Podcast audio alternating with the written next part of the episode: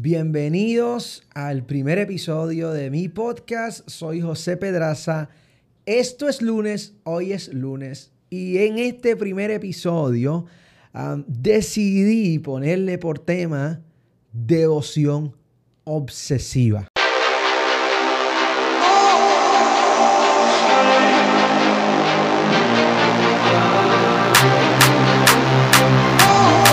Saludos, bienvenidos al primer episodio de mi podcast. Soy José Pedraza. Esto es lunes, hoy es lunes. Y en este primer episodio decidí ponerle por tema devoción obsesiva. Hace algunos meses tomé el tiempo eh, para conversar con un amigo. Ah, y esto es importante que yo lo comparta para que conozcas un poco acerca de mí. Como los lunes son mi día de descanso, los lunes son esos días que yo tomo para conversar con mis amigos y, y tengo ciertos amigos con quienes tengo conversaciones bastante profundas acerca de temas un poco complicados. Y este día llamo a uno de mis grandes amigos eh, para hablar y saber cómo está y todo eso. Y llegamos a una conversación sumamente interesante, hablando acerca de la devoción en la iglesia.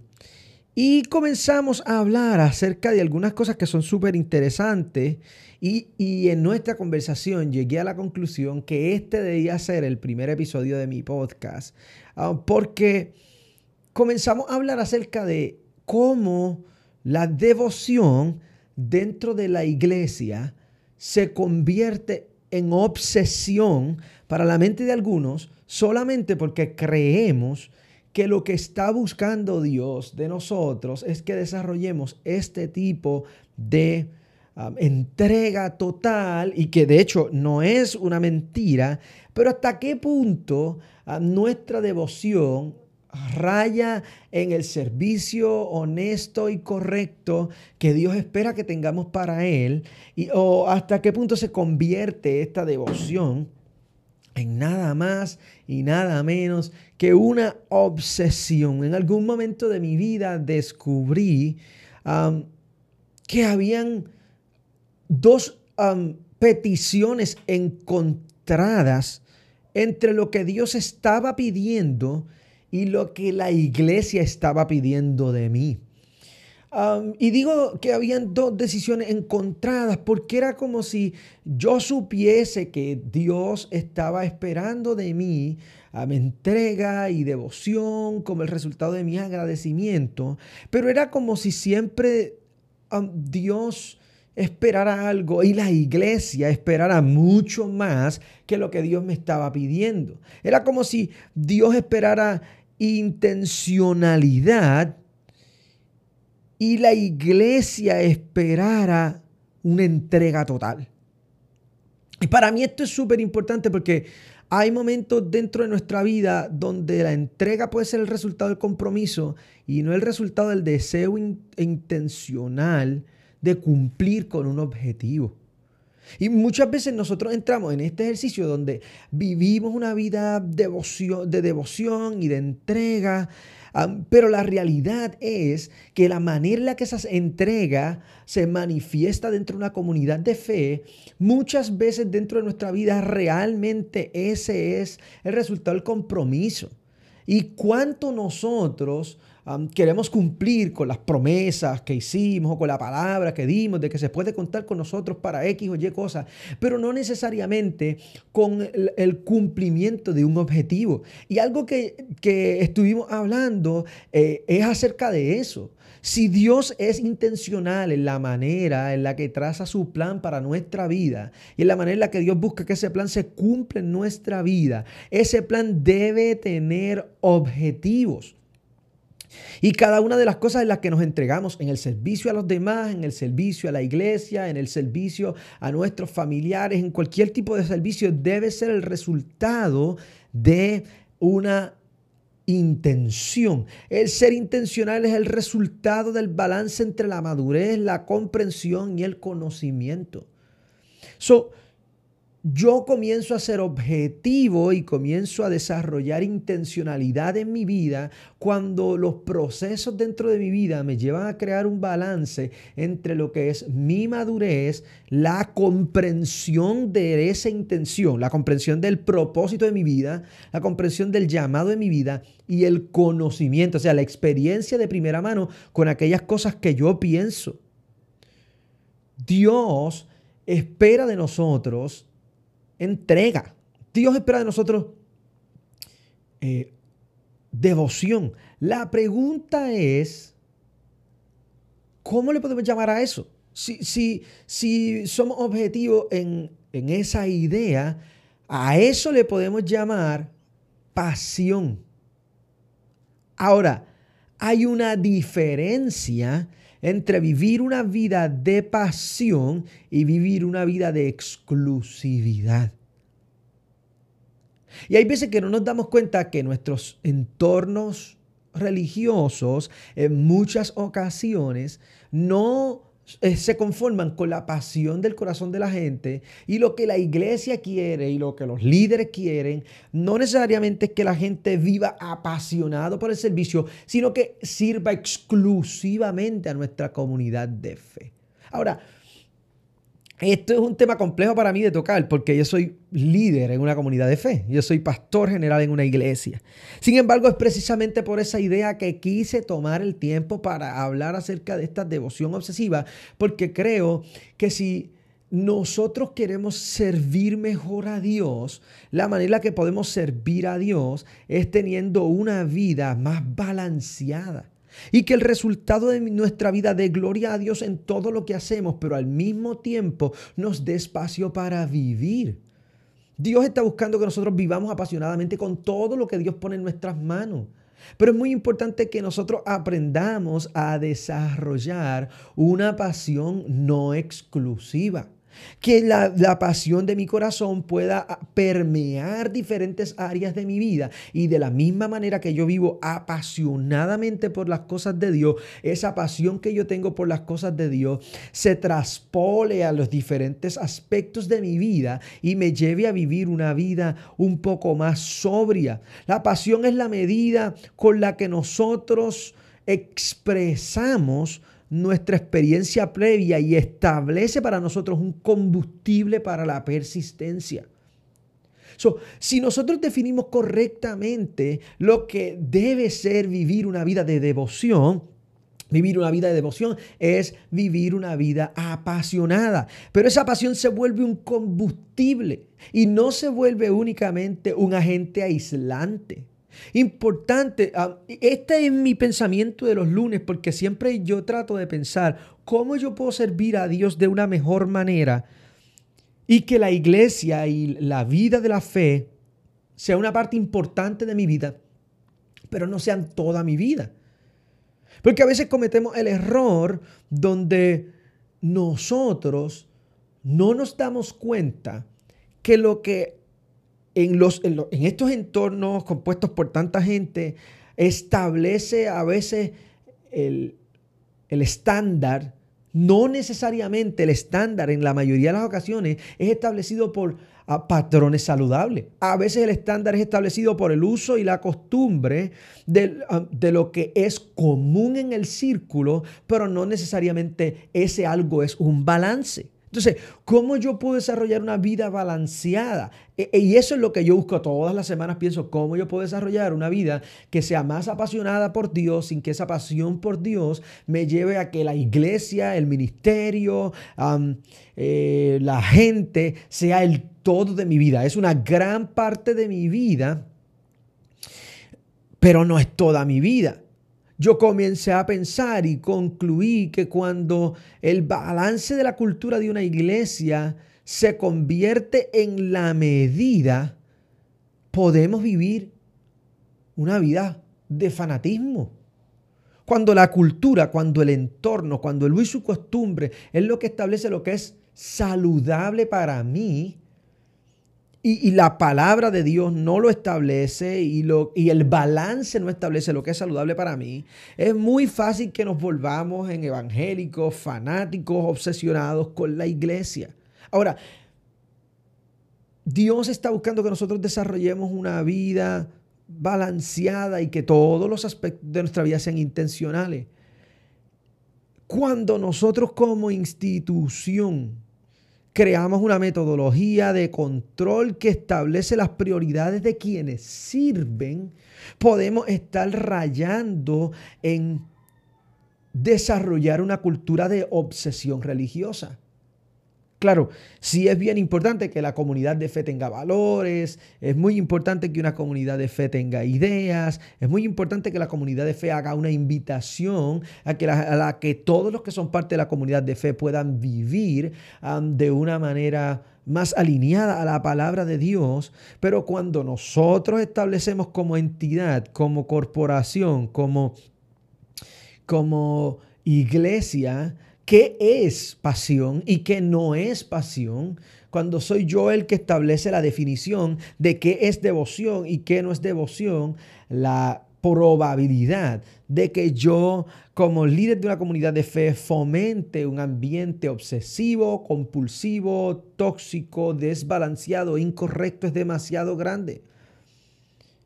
En ese momento es que la la institución en la mayoría de las ocasiones crea una metodología de control y establece prioridad de quienes sirven. Ahora, esto es bien importante para mí porque cuando hablamos de la devoción a Dios, la devoción debe ser el resultado de la gratitud. Si la devoción es el resultado de la gratitud, quien establece cuál es la manera en la que yo voy a vivir una vida de devoción a Dios, número uno, es la palabra de Dios y número dos, mi respuesta si la, institución establece la métrica, puede ser que la institución me esté llevando a otras cosas. La voluntad de Dios es que nosotros podamos vivir vidas integrales que nos lleven a invertir energía de manera proporcional. Dios está buscando que la manera en la que la palabra de Dios transforma nuestra manera de pensar nos lleve a desarrollar una vida que sea proporcional en todas las áreas de mi vida y que mi energía, mis ideas, mi creatividad, mi tiempo sea igualmente distribuida en diferentes áreas de mi vida. En algún momento recuerdo cuando uh, comencé eh, mi proceso de formación de liderazgo, que yo vengo de, un sistema un poco distinto al que pastoreo hoy, eh, y había siempre esta métrica de, esta métrica de, qué es pasión y qué no lo es, qué es desánimo y qué no lo es.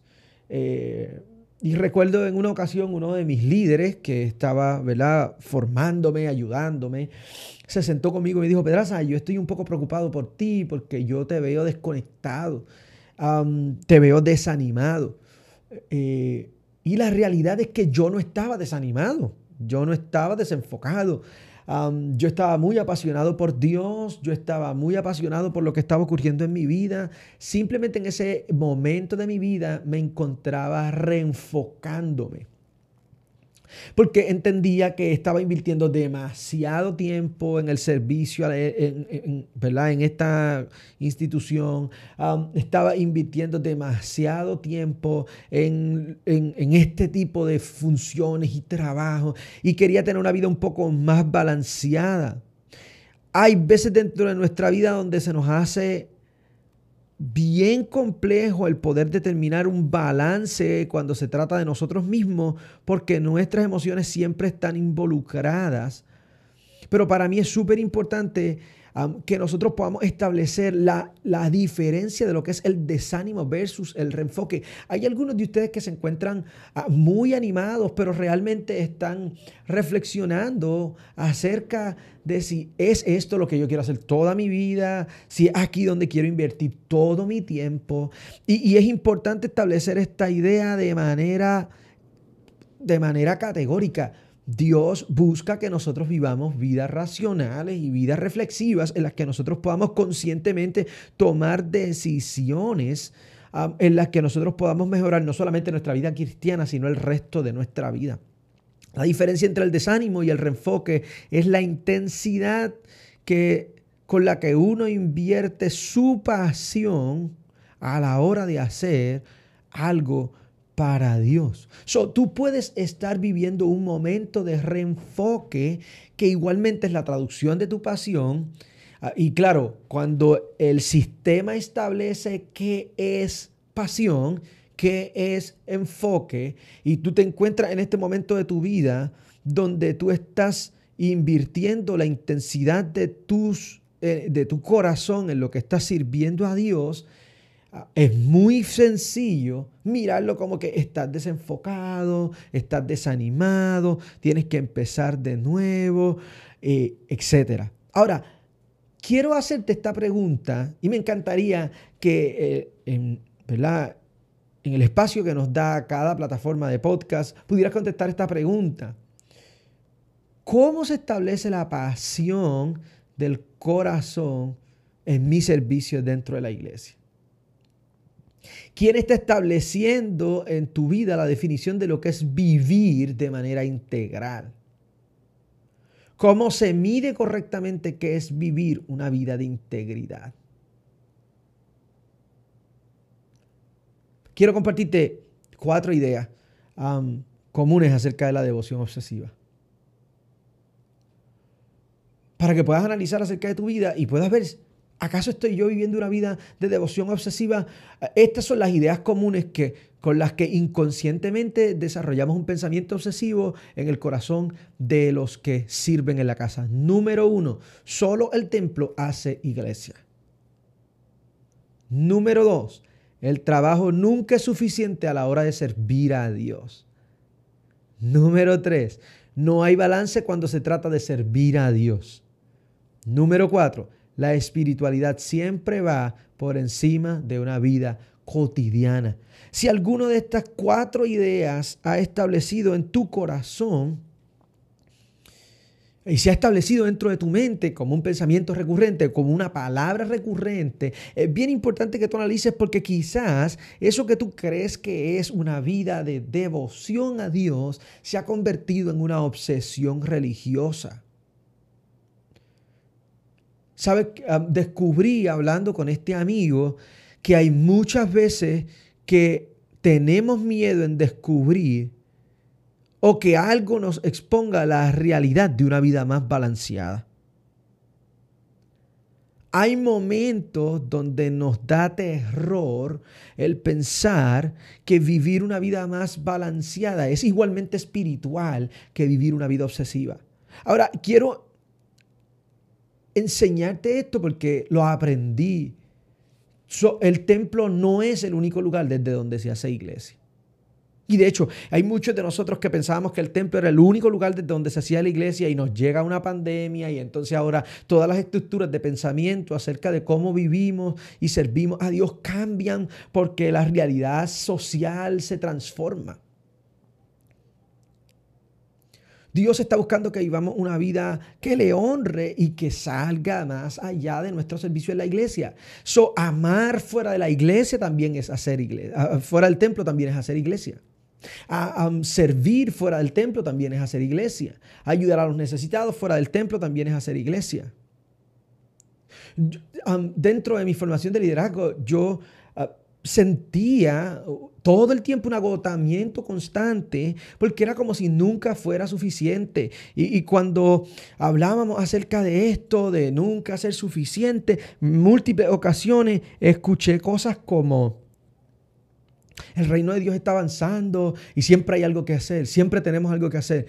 Ah, y era como si todo el servicio nunca fuera suficiente, como si siempre necesitara más tiempo, más dinero, más esfuerzo, más ideas. Y, necesito que entienda, e, esto es un pensamiento obsesivo. Y no nos damos cuenta muchas veces que a la hora de servir a Dios,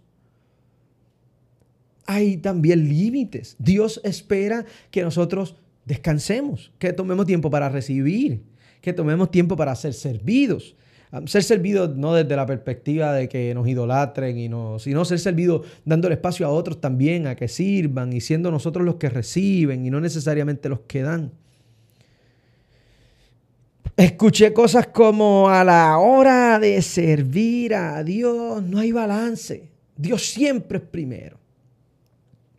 Y de hecho, Dios siempre es primero. Pero a la hora de servir a Dios sí debe haber balance. De hecho, una de las cosas que se me ha hecho más difícil y la razón por la que construí y me obligué a que los lunes fueran un día de descanso para mí es porque esta conducta obsesiva de servicio, de hacer, hacer, hacer, hacer, hacer, hacer, hacer, esa conducta obsesiva de hacer, siempre me llevó a vivir una vida con poco descanso, con mala alimentación, con pésimos hábitos de distribución de tiempo, siempre con agenda, siempre ocupado, siempre la agenda por encima de mí, tratando yo de cumplir con las expectativas de la gente, con las expectativas mías, con la idealización mía por causa del ministerio que ejerzo. Y llegó un momento donde emocionalmente caí en un emotional breakdown porque sentía que era demasiado para mí hasta que llegó un momento que descubrí que esa no es la voluntad de Dios y que hay y que Dios también desea que yo pueda vivir una vida de amor hacia el ministerio. Y que el ministerio no sea solamente trabajo y responsabilidad, sino que yo pueda disfrutarme la jornada y pueda disfrutarme el camino, digo yo, disfrutarme la ruta al lugar del destino. Todavía creo que tengo algunos problemas sacando tiempo para algunas cosas, pero ha mejorado bastante el hecho de yo entender que vivir apasionadamente, distribuyendo mi vida y teniendo una vida fuera del altar, una vida fuera del ministerio, teniendo una vida con amigos, teniendo una vida con familia, teniendo una vida de descanso, teniendo una vida para perder el tiempo, porque eso es parte del proceso, también es llevar una vida que honra a Dios. Recuerdo que alguien me dijo en algún momento que la espiritualidad siempre va por encima de la vida cotidiana. Como si el deseo de Dios fuera que nosotros viviéramos una vida mística todo el tiempo y que nosotros viviéramos una vida de carácter espiritual todo el tiempo y nos olvidáramos del resto de nuestra vida. Y no creo que es la voluntad de Dios.